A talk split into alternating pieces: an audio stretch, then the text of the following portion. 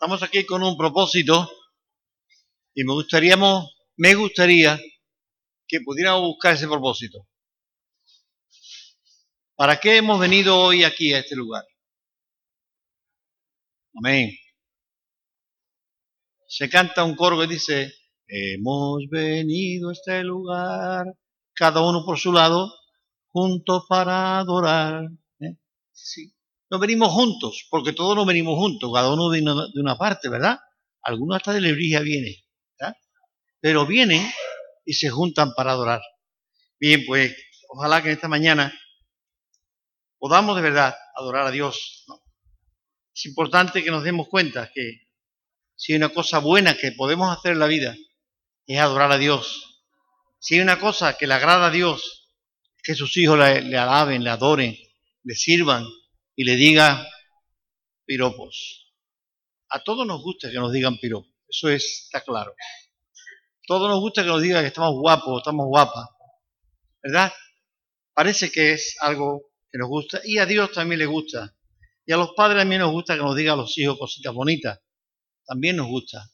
Pues igualmente pensamos, Dios le gusta que tú en esta tarde o esta mañana te digas, Señor, yo te amo y se lo diga con todo el corazón. Cuando decimos Jesucristo, basta, que estemos pensando en lo que estamos diciendo. ¿Nos basta Jesucristo? No hay ningún fleco. Esté colgando por ahí y estemos pensando, cuando hablamos de Dios, estamos hablando de, de algo muy absoluto. No estamos hablando de cosas relativas. Cuando decimos que Dios es amor, es un amor total, absoluto.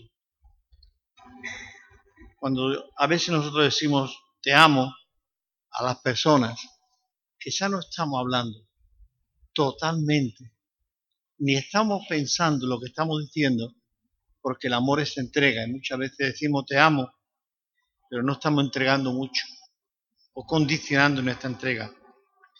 Bien, mi hermano, en esta mañana vamos a, ver un poco del libro de Egeo.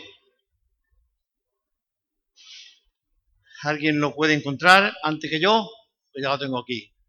Pero vamos a buscarlo. Es un libro muy cortito, tiene dos hojitas. Eh, sí, dos creo que tiene. Eh, hasta, una y, hasta una y media casi. Gracias. Pero podéis verlo. Es un profeta muy grande, aunque fuera pequeño, por su escrito.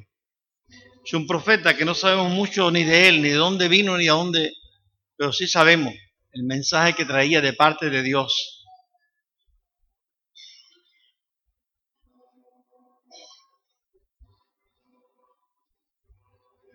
Es un profeta que no sabemos quién era su padre, quién era su madre, pero sí sabemos que traía un mensaje y que este hombre fue muy fiel al dar el mensaje. Una de las cosas que vemos en este hombre que habla, dice, Jehová me ha dicho, Jehová ha hablado. Creo que tenemos no que aprender a hablar, sino aprender a oír la voz de Dios para luego comunicarla. Y eso es suma importancia.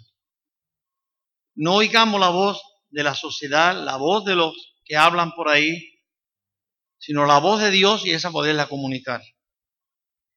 Bien, cuando hablamos de Ageo capítulos 1, se ha leído entero y bueno, lo quería leer entero porque eh, así nos da una idea, porque el segundo capítulo es un poco similar al primero.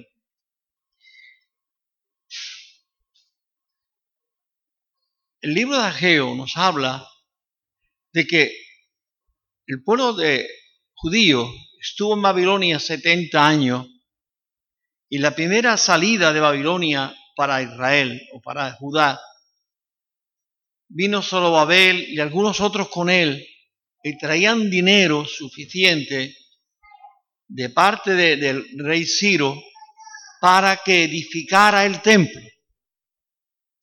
Yo le he dicho a Marco que me ponga por aquí de vez en cuando, porque ahí hubo tres o cuatro templos, pero vamos a ver si ponemos alguno ahí. Esa era una idea. esto era monstruoso. Esto, esto era monstruoso, es increíble.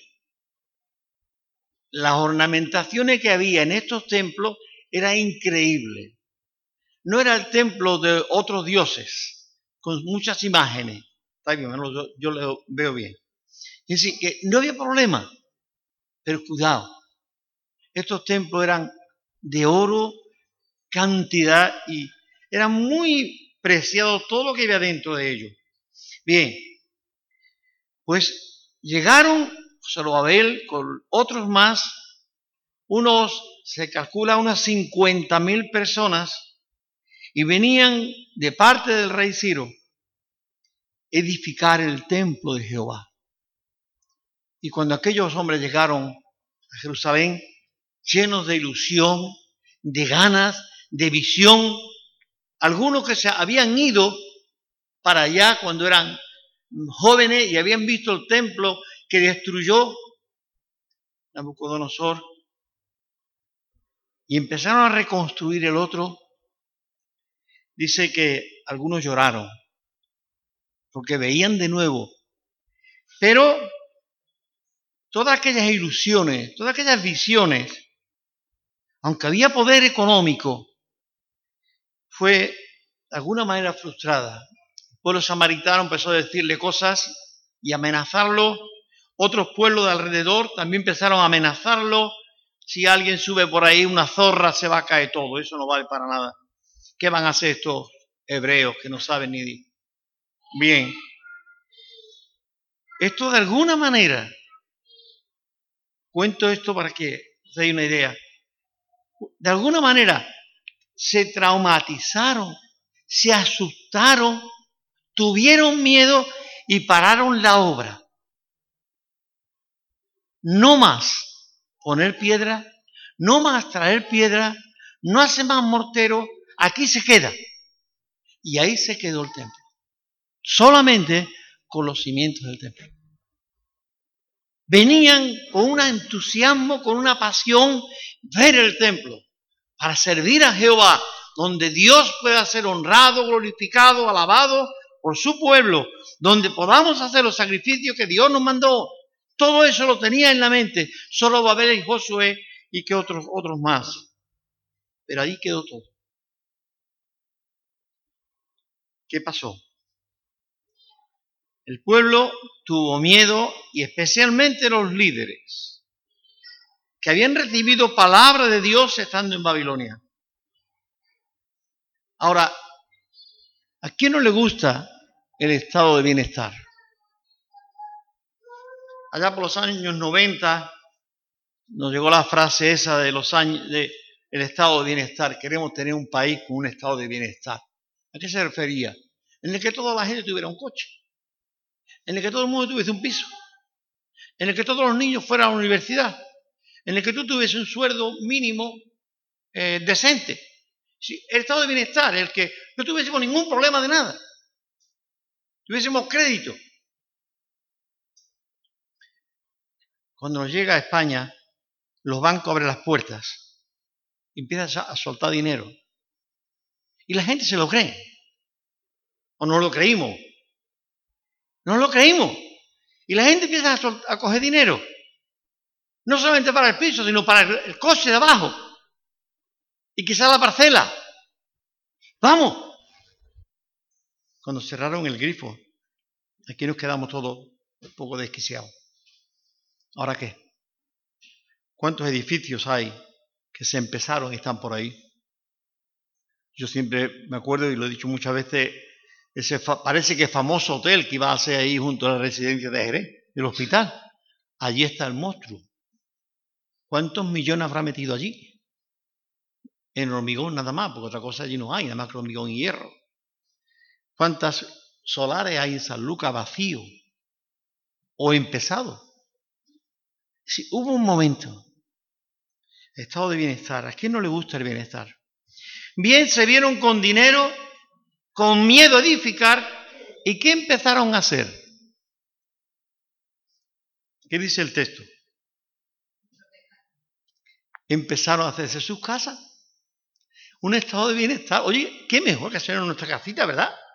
Estaban Antonio y Karen en Alemania y dijeron, mira, tenemos una parcelita en San Lucas, vamos a hacer una casita. Claro. El otro tenía el, campito de su padre y le dijo el padre, hija, la casita ahí. Qué bueno, ¿verdad? Y así cada uno íbamos buscando nuestro estado de bienestar, quitarnos problemas, vivir mejor, menos miedo. Se habían hecho casas artesonadas, ¿no? artesonada. Los techos esos de madera, bonito, eso que vemos por ahí en el palacio, por ejemplo, qué bonito. Habían gastado dinero, dinero, ahí, porque... Bien, conclusiones que llegaron ellos. Mira, el Señor tiene el control de todo, ¿vale? Sí o no. Sí. Pues mira, si esta gente no quiere que edifiquemos el templo, pues será que Dios no quiere que edifiquemos el templo. Porque Dios podía callarle la boca a toda esta gente. Echarlo ahí. Pero se están autojustificando su miedo. Porque hay otro momento en el que otro hombre de Dios, creo que era Esdra, ¿no? Dijo, no, no, no, no. Ni zorra ni camello aquí. Este muro no se cae. Y lo vamos a levantar. Allí fue, era miedo. Esdra dijo, no. A mí no me va a asustar. Un hombre como yo se va a esconder en el templo. ¿Eh? Cuando le dijeron, escóndete porque esta noche vienen a... Le dijo, un hombre como yo. Si un hombre de carácter, un hombre de Dios, un hombre, si no buscó el bienestar Bien, seguimos un poco porque creo que es bueno que lo veamos. La conclusión que llegaron era esa. No es tiempo, porque si Dios quisiera, entonces hacía. Vamos a hacerlo, claro, en nuestras casas y vivir cómodos. Vale. La pregunta ahora es, ¿por qué es tiempo de vuestra casa y yo me encuentro entre los escombros. ¿Por qué mi casa? La casa de vuestro Dios, la casa de vuestro creador, de vuestro rey. Estaban allí en Babilonia y estaban mirando para Jerusalén, para aquel lugar, porque allí estaba Dios, allí estaba el trono de Dios, allí estaba todo eso. Y ahora estáis aquí, por fin, porque yo os he sacado ¿Me tenéis la casa abandonada? ¿Está desierta? ¿Llena de hierba posiblemente? Imaginaros, este creo que fue el que hizo Herodes, la monstruosidad, todo eso casi deshecho, derruido. ¿Ahora qué? ¿Qué estáis haciendo? ¿Es que no es tiempo de que mi casa esté hecha donde yo pueda habitar? No es tiempo que dejéis de estar cómodos y empecemos a edificar el templo. No es tiempo de dejar vuestras comodidades, vuestro bienestar para estar haciendo lo que Dios quiere y os mandó. Y el rey Ciro lo dijo y os dio dinero. ¿Qué estáis haciendo? Bien, con todo esto, ahora viene una pregunta de profeta Geo para reflexionar. Versículo 5. Y a leer el 4 porque creo que es también interesante. Es para vosotros tiempo, para vosotros de habitar en vuestras casas artesonadas, y esta casa está desierta, parado, pensarlo, ¿vale? Piénsalo. Medita bien sobre vuestros caminos. Medita, piensa. ¿Cree que es correcto lo que estáis haciendo? Es la reflexión que Ageo le está pidiendo que haga. ¿Es correcto lo que estáis haciendo? Si no es correcto, corrige. Si es correcto, adelante. Si el plan de Dios fue proféticamente de que se reedificara el templo, ¿por qué lleváis 18 años donde aquí no se ha puesto una piedra? Reflexiona. ¿Estáis haciéndolo bien? Dios está incómodo dentro de su pueblo porque no tiene dónde habitar. Y vosotros estáis en vuestras casas. Algo más.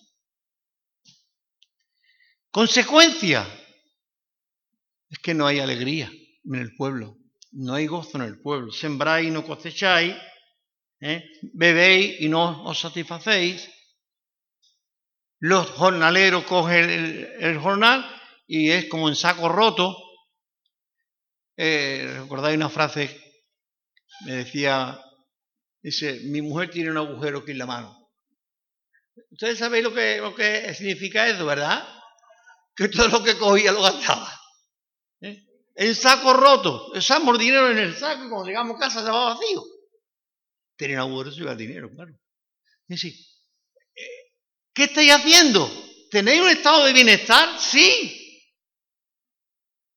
¿Sabéis cuántas personas cuando empezó la burbuja a explotar se quedaron sin paro y sin trabajo? Porque se habían comido el paro y el trabajo juntos. El saco roto.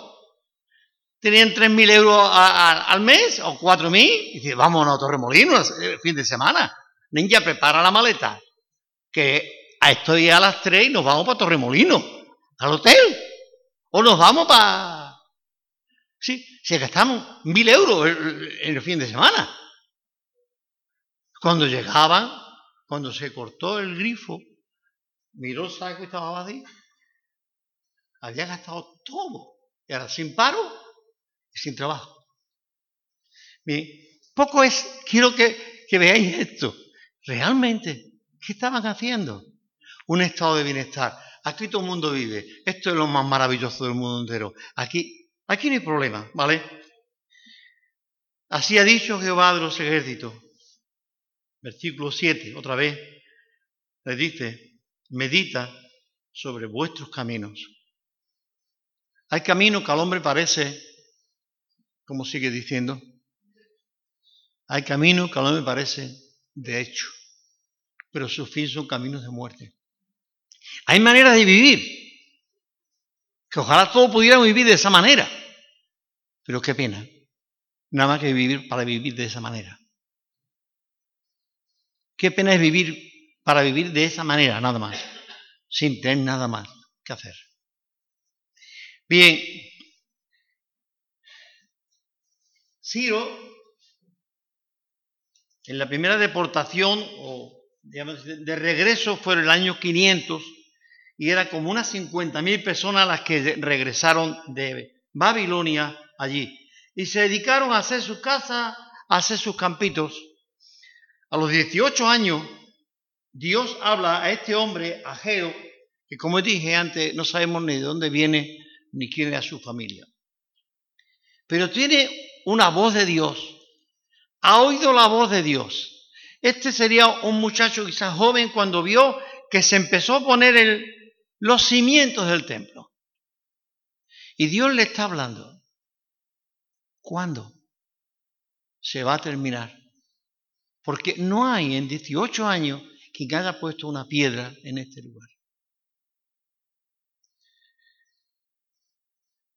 Y recibe ese mensaje de Dios. El pueblo no ha dicho nada todavía, pero Ageo es llamado y hay una cuestión que es muy importante. Si el pueblo ha faltado a Dios, ¿qué es lo que el pueblo tendría que hacer antes de restaurar el templo todavía? ¿Sería arrepentirse de ese buen vivir alejado de Dios? En fin, no sé si la herencia de del estado de bienestar que tuvimos en España ha hecho que la generación esta esté pensando en que Dios no existe porque no le ha hecho falta nunca. Hemos dejado a nuestros hijos, pues a muchos una carrera, a otros hemos dejado el coche, a otros hemos dejado la parcela, a otros hemos dejado un piso y Dios no cuenta para nada. Y se lo han creído los políticos, se lo han creído otros muchos más y están predicándolo por ahí. Si Jesucristo basta, ¿le estamos predicando eso? ¿Estamos predicando que con Jesucristo basta todo lo demás? ¿Nos sobra lo demás? Sería cosa de pensarlo. Ageo habla con Zorobabel, sumo sacerdote, y Josué, hijo de Josadac, sumo sacerdote, y todo el resto del pueblo, y les hizo recapacitar. ¿Qué pasa con esto? Bien, hermano, me gustaría que pudiéramos de alguna manera pensar. Tenemos que empezar a corregir errores. ¿Cómo se corrigen los errores? Volviendo atrás. Hemos tropezado en la calle con una piedra y la dejamos ahí. ¿Para qué la dejamos ahí? Para tropezar otra vez. Quita la piedra, hijo, quita la piedra. Ya no tropezará más. Les quiero decir con esto. ¿Cuántas veces cometimos el mismo error? Y podríamos haberlo evitado, pero parece que nos gusta. Parece que al final somos de esa manera, que nos gusta ir pegando tropezones por la calle. Otras veces, Relly lo dice igual que yo, que tropieza y se vuelve y dice, ¿con qué tropezar? Así no hay nada. Si aquí no hay ninguna piedra ni ninguna losa levantada. ¿Cuál ha sido el problema? No en el suelo, sino en ella, que no ha levantado el pie. ¿Cuántas veces cometemos ese tipo de error? Que no es que te hayan puesto una piedra o una trampa, es que tú no vas a espabilar. Levanta los pies, mi alma. Levantemos nuestra alma a Dios y veamos dónde están los errores. Y vamos a ver las piedras. Y vamos a ver que tenemos que levantar los pies para no tropezar y caer. Ageo se fue a los dos sumos sacerdotes y le dijo, esto es lo que hay de parte de Jehová. Es tiempo de que tú, sumo sacerdote Zorobabel, que has gastado el dinero o parte del dinero en hacerte un palacete. Y tú, Josué, también te has hecho otro palacete. Y tu amigote el otro, y el otro, el otro, y el de más allá. Se había hecho con el dinero del templo, había hecho todo eso. Es tiempo de que Jehová esté viviendo ahí en un desierto y vosotros en templo casi no estén. Piensa, el camino os habéis equivocado. Reflexiona sobre tu camino. ¿Dónde está tu camino? Está tu corazón. Y donde está tu corazón está tu camino. Lo más importante para ellos era el estado de bienestar. Estar bien. Vivir a gusto, sin problema. Porque los samaritanos nos amenazaron, los otros pueblos también. Así que mejor déjalo ahí. Punto. Si el problema es eso, déjalo ahí. Seguimos un poco más.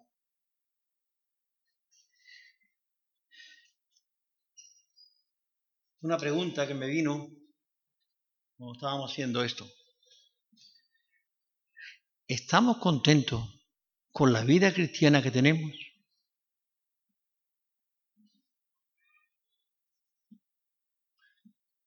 ¿Estamos contentos con nuestro matrimonio? Con sí, con sa.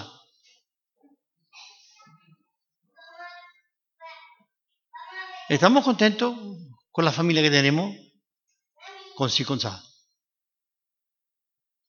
¿Estamos contentos? ¿Qué quiero decir con esto, mi hermano? ¿Estamos contentos con la vida cristiana que llevamos? ¿Estará Dios contento conmigo? por lo que nos ama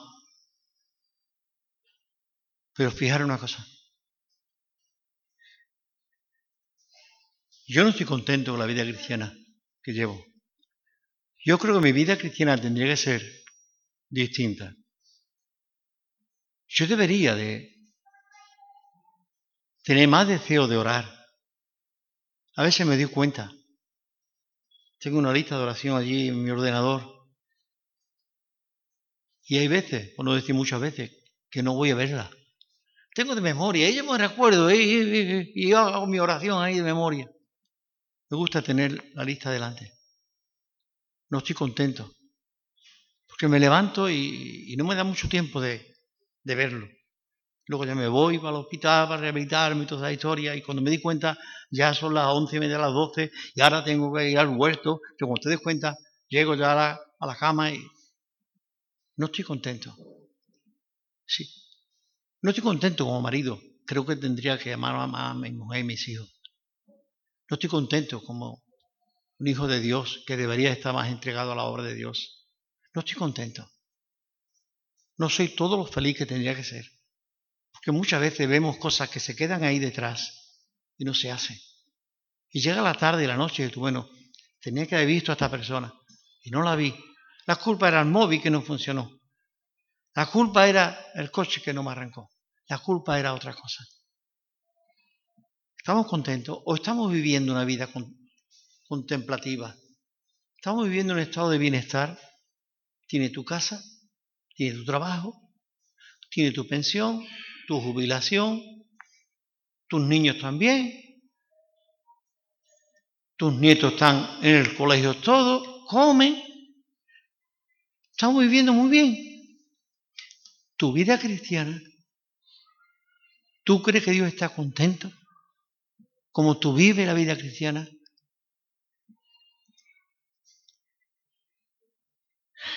Muchísimas veces nos olvidamos que la vida cristiana es un continuo progreso, un continuo progreso. Nunca llegamos al tope. Dice que vamos siendo transformados por 20 días, por un año, o los 18, más o menos la chica y algo más o menos los hombres, y ahí ya nos quedamos, ya no vamos más.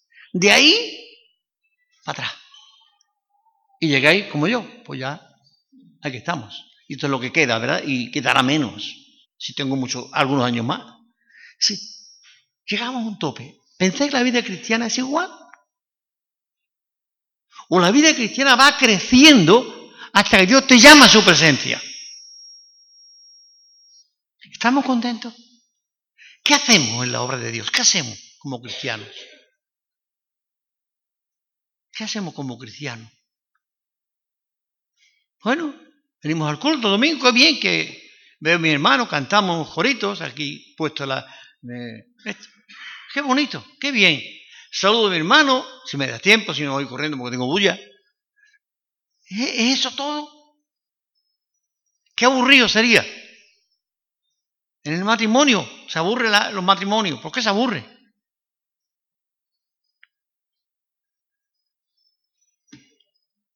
Para usted saber, ¿no?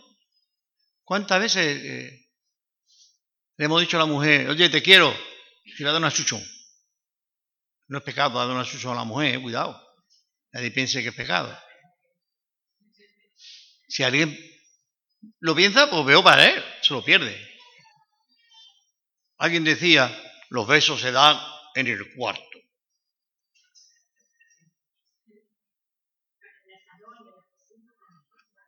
Hombre, los hombres, los hombres daban los besos en el cuarto.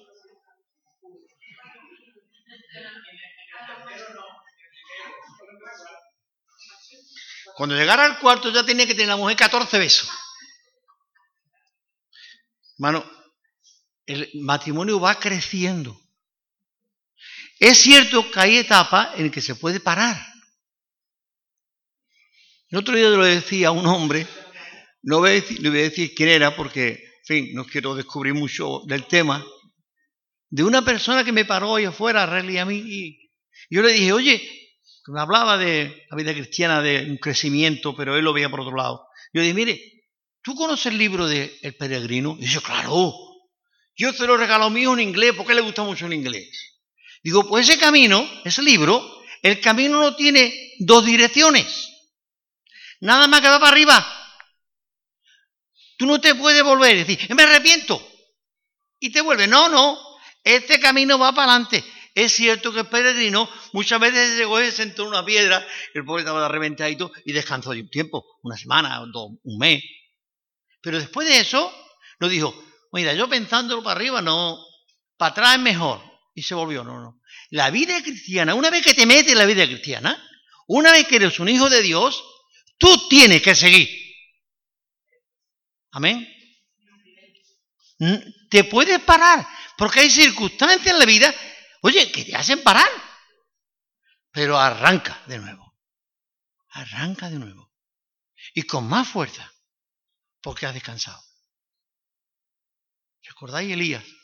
Que corrió y corrió, corrió hasta que encontró un enebro. Y allí se metió debajo reventadito de correr.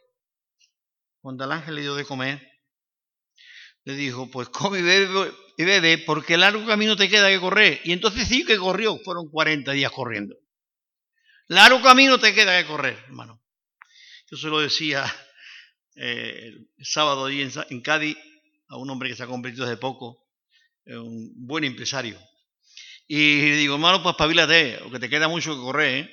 Tiene ahora el hombre treinta y pico de años, hasta que Dios te lleve, ya ves lo que te queda, ¿no? Quiero decir, hermano, la vida cristiana no es como la estamos viviendo. ¿Estás preocupado por hacer tesoro en el cielo?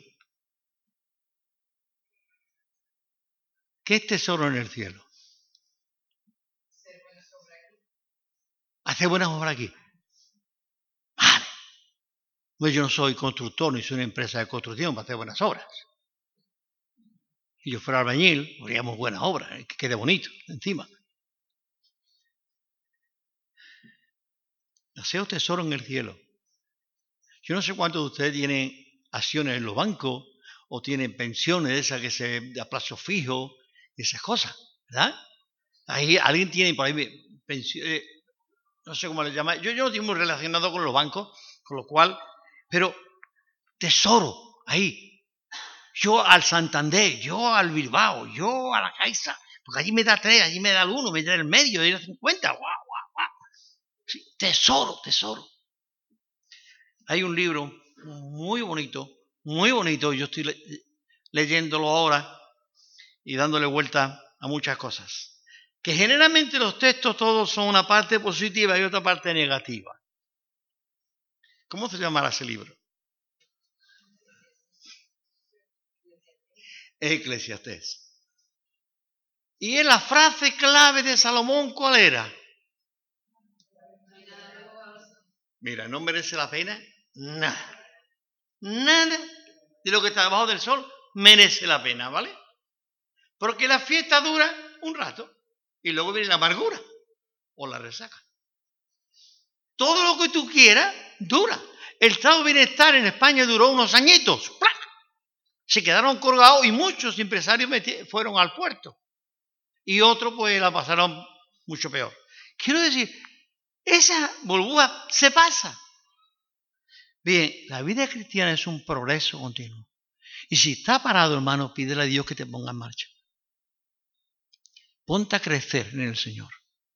Ponte a hacer obras las cuales Dios preparó de antemano para que anduviésemos en ellas. ¿Qué obras? ¿Cuál es la mejor obra que tú puedes hacer en el mundo? Dice Pablo, hablando de los dones, dice, pero este, aparte del del amor, es el más importante. No dejéis de profetizar, y se refiere a predicar. No dejéis de predicar, porque el que salva alma es sabio. Y ese alma es el tesoro que tú tienes en el cielo esperándote. Y lo mismo que yo puedo ir al banco a final de año y decir, oye, mira, a ver, mm, dame un extracto, a ver cuánto me ha rendido lo que tengo ahí a plazo fijo y en, inversiones y esas cosas. este año le hemos dado 5.000 euros. ¡Wow! ¡Qué bueno! De 5.000 euros yo reparto por día y me ha salido tanto por día. ¿eh? ¡Qué bien! Vale, año que viene, qué menos, qué menos que lo mismo, ¿no? ¿Cómo serán los intereses del cielo? ¿Cómo Dios te va a dar los intereses del cielo?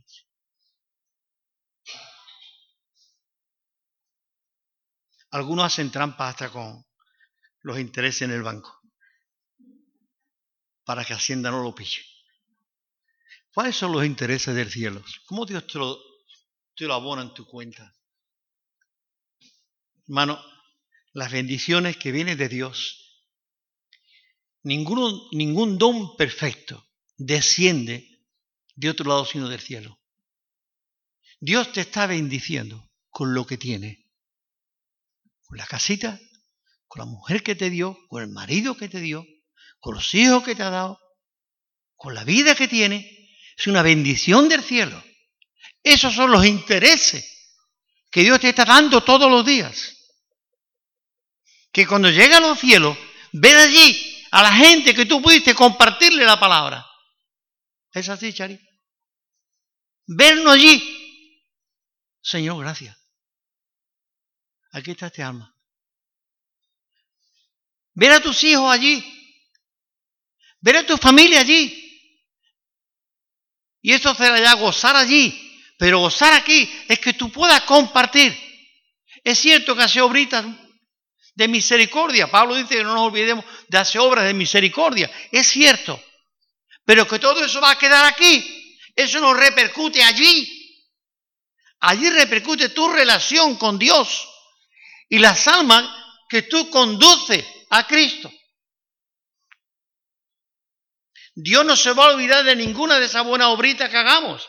Pero la mayor obra, y es la que Dios nos encarga, es para que tú conduzcas almas a Cristo. Ayer entrevistaba a un misionero ahí abajo, americano o gringo, como él dice, eh, pero de costarricense, porque ya lleva treinta y tantos años en Costa Rica. Ese hombre empezó, a, vino allí como misionero a Costa Rica y ha fundado una misión que hoy tiene ya un montón de misioneros en el mundo. Tiene como tres misiones ya funcionando en el mundo. Y es la misión famosa de Hudson Taylor, el que se fue a la China en el 1800 y fundó la misión eh, al interior de China. Quien llegó allí se vestió de chinos, se dejó crecer el pelo y la trencita como los chinos y vivió como los chinos. Y fundó la misión al interior de China. Y esa misión es la que tenemos. En ningún lugar donde haya iglesia vamos a ir. Tiene misiones con indígenas. Estaba hablándome, hablándome de Papúa, Nueva Guinea, y dice, mira, estamos enseñando a una tribu que se convierte a que ellos mismos vayan a la otra tribu y les predique. Les hablé de un libro y salió una película que se llama Hijos de Paz. Y él dijo, yo conozco al, al misionero que escribió eso, porque no estamos hablando de 100 años ni 200 años como Hudson Taylor. Estamos hablando de, 80 años. Dice, yo conozco a ese misionero, el que estuvo allí y tuvo ese encuentro allí con, los salvajes. Y estaba en medio de los dos bandos. Entonces sacaron un niño y dijeron, el que falle de los dos, el niño muera, muere. En cuanto uno de los dos pacto, si tú no cumples o yo no cumplo, el niño muere. Si teníamos que tener un cuidado muy especial de que este niño no muera, para que nosotros no rompamos el pacto. Y entonces él entendió que Cristo fue el niño de paz, el hijo de paz, que Dios los puso en medio entre Dios, que es justo, y nosotros, que somos los culpables. Dijo, si falla, mi hijo morirá. ¿Vale? Eh, eh, fue muy interesante hablar con este hombre. No sé si lo vaya a ver en un par de semanas este programa. Quiero decir, hermano, la obra, la vida cristiana es un crecer. ¿Estás contento como cristiano? ¿Crees que estás haciendo lo suficiente como cristiano?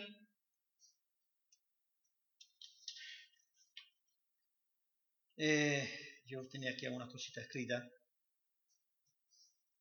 estamos preocupados de nuestro estado social, de tener un trabajo cuanto más bueno mejor, nos ocupamos de que nuestra familia no le falte nada, nuestros niños se integren en la sociedad, que no sean unos niños marginados. Estamos afanados en nuestra situación social y económica. No decaiga. Quizá hemos olvidado una frase de Salomón en Eclesiastés que dijo lo que hemos dicho antes. Vanidad de vanidades. Todo es vanidad. Bien, cuando vayamos a los cielos, y bien lo hizo el Señor, vamos a ir como vinimos aquí. Todos los méritos, todos los títulos, todo lo que hayamos hecho, todo se va a quedar aquí. Incluido el dinero, claro. Todo se va a quedar aquí. Tú tendrás tesoro ahí.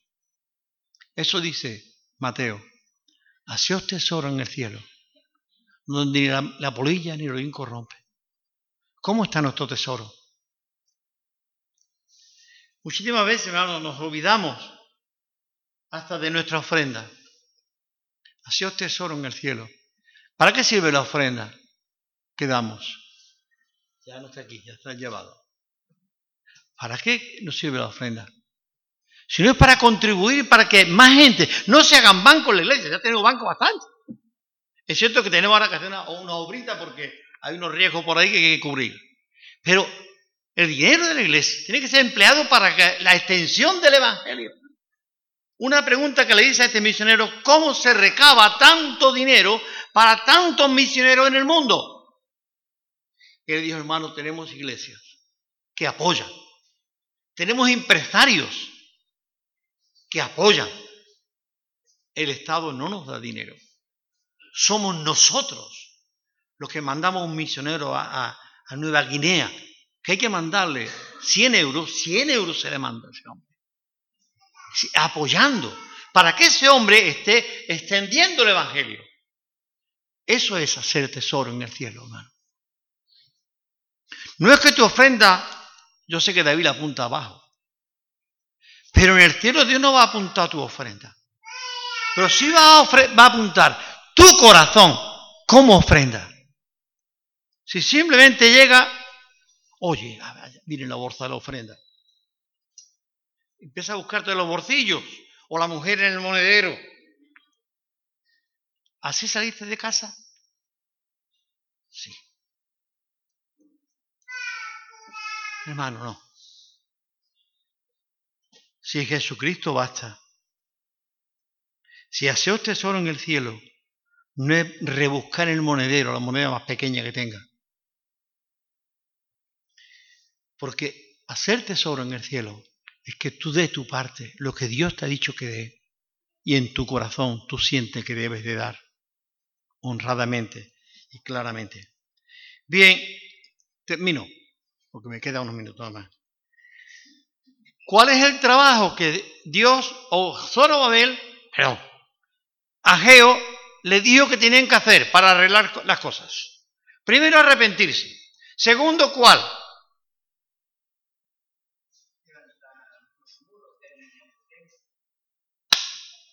Pero eh, aquí dice una cosita. Sería bueno que la buscaran. Iros al monte y buscar madera. La madera no va a bajar del monte rodando.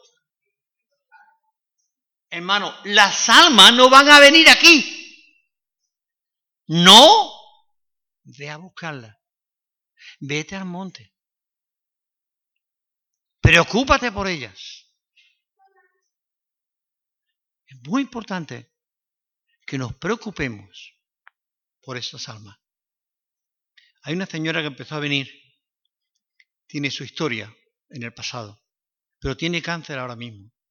Y no está viniendo porque está con su quimio, su historia y no, no puede venir. Yo estoy, estoy triste porque todavía no he ido a verla. Tenemos que ir a verla. Esa mujer necesita a Cristo y ella quiere aprender a orar, quiere aprender a hablar con Dios. ¿Qué hacemos? Mañana nos enteramos que se ha muerto. a mí me cae encima como una plata. Se nos puede morir esa mujer. Y nadie va a visitarla y hablarle de la esperanza gloriosa que tenemos después de esa muerte. Que hay una vida, un estado de bienestar mucho mejor que el que todos los políticos han hecho en la tierra. Vino un chico el otro día. También venía buscando alguna cosa. Bueno, pues magnífico. Que vengan por aquí uno a buscar algo magnífico. Ellos vendrán buscando, aunque sea un trozo de pan. Pero no te importa, háblale del mensaje. Porque eso es lo que él, sin saberlo, necesita.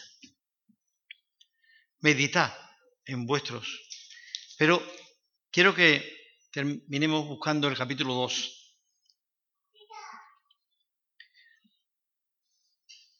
A Jehová ir un poco más adentro. Ya les ha dicho lo que tienen que hacer. Iros al monte y buscar leña y traerla para edificar. Hermano, ¿estamos contentos con la iglesia que tenemos? La empezamos hace 50 y no sé cuántos años. Ya, ya me pierdo yo. ¿Verdad? ¿Estamos contentos con la iglesia que tenemos? Cuando algún hermano por ahí te viene, madre mía, hermano, yo llevo cinco años y tengo yo 200 miembros en la iglesia ya. Este tío es un fenómeno, tío que ha hecho. Nos llevamos 20 años, éramos 13, 14, 15 y no, no podíamos salir de ahí. No arrancábamos ni a tiro. ¿Qué pasa? Yo llevo 5 años, 10 años, ¡oh! 2000. ¡Wow! Tío, tío, vente aquí. Vente aquí. Y yo te dejo el lugar, yo, venga. A ver si eres capaz de llenar esto, aunque sea una semana, porque. Versículo 5, no 15. ¿Alguien lo va a leer? Pablo o Ageo va a ir un poco más adentro, no solamente los caminos, ya lo ha pensado, ha discernido, lo ha meditado, el camino, que no es bueno, que no es el mejor. Ahora vamos al 15, a ver qué dice el 15. ¿Lo tenéis? Venga, leerlo fuerte, en voz alta.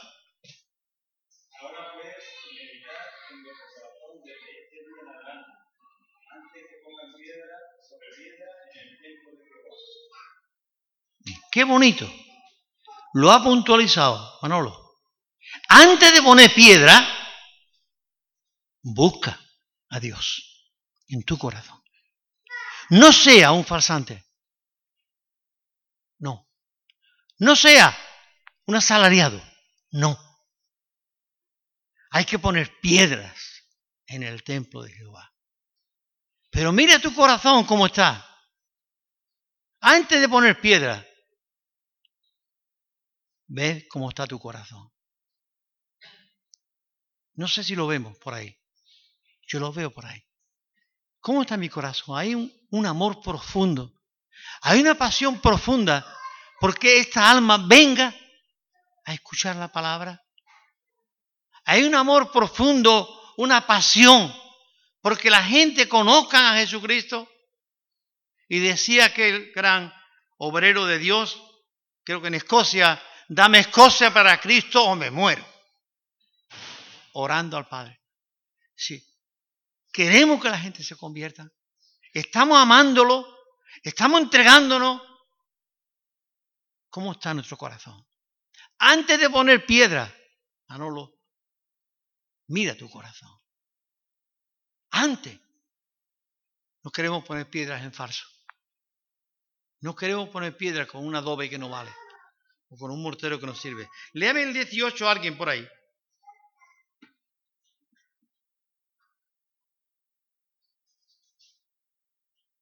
¿Alguien lee el 18?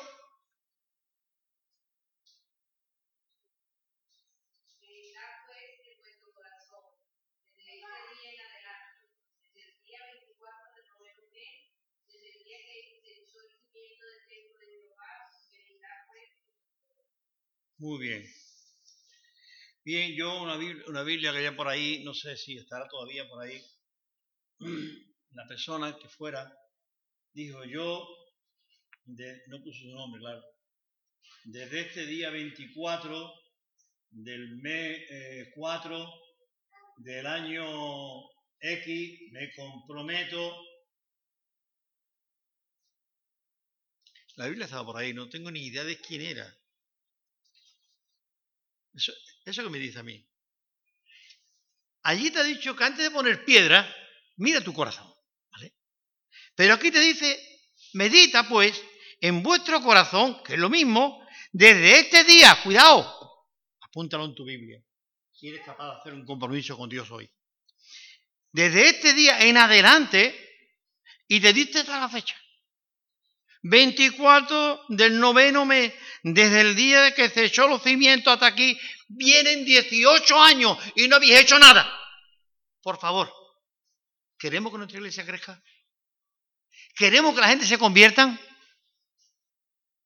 ¿Qué estamos haciendo? ¿Qué haces tú para que tu vecino conozca a Cristo? ¿Qué haces tú para que tu familia conozca a Cristo? ¿Qué haces tú para que tu compañero del colegio conozca a Cristo? Será un buen amigo, pero en el cielo no va a estar con él. Será un buen padre, pero en el cielo no va a estar con él. ¿Veis? La importancia del tesoro en el cielo. 18 años y nadie había puesto una piedra. Hermanos, necesitamos poner en nuestro corazón almas de la calle. Orar por almas de la calle. Esa que tú conoces, esa que tú sabes quién es y que te gustaría que conociera a Cristo. Porque toda la gente debe de conocer a Cristo. Es el texto. Para que todos procedan al arrepentimiento. ¿Cómo se hace tesoro en el cielo, hermano? ¿Cómo se hacen tesoros en el cielo? Si no es predicando, predicando y predicando. A tiempo y fuera de tiempo. A tiempo y fuera de tiempo. Pero predica la palabra. Fue el consejo de Pablo, un gran evangelista. ¿A quién es? A Timoteo. Predica la palabra, Pablo, Timoteo. No deje de predicar. A tiempo y fuera de tiempo. Pero hazlo. Porque eso es lo que recaba alma para el cielo. Y los tesoros en el cielo estarán allí. Que Dios hermano nos ayude. Vamos a orar. Mi Padre Celestial, yo te doy gracias, mi Dios, por tu iglesia, por tu palabra. Te doy gracias, mi Dios, por las almas que tú has salvado de este pueblo y por las almas que están en la calle que tenemos todavía, que comunicarle que tú has muerto por ellos. Señor, danos visión y pasión por ellos danos inquietud en el alma, déjanos de vivir, que dejemos de vivir cómodamente y despreocupémonos un poco de tantas cosas que se quedarán todas aquí para preocuparnos de aquellas que veremos un día allí. Señor, ayúdanos y danos sabiduría para ser tesoro en el cielo. Te rogamos una vez más, mi Dios, que tu Espíritu Santo esté obrando que nos dé inquietudes, porque no debemos estar contentos como estamos viviendo. Queremos estar más cerca de ti, queremos estar más cerca del trono de Dios, queremos tener más comunión contigo. Perdona nuestra frialdad, perdona nuestra indiferencia, perdona nuestra pasividad, perdona nuestra comodidad.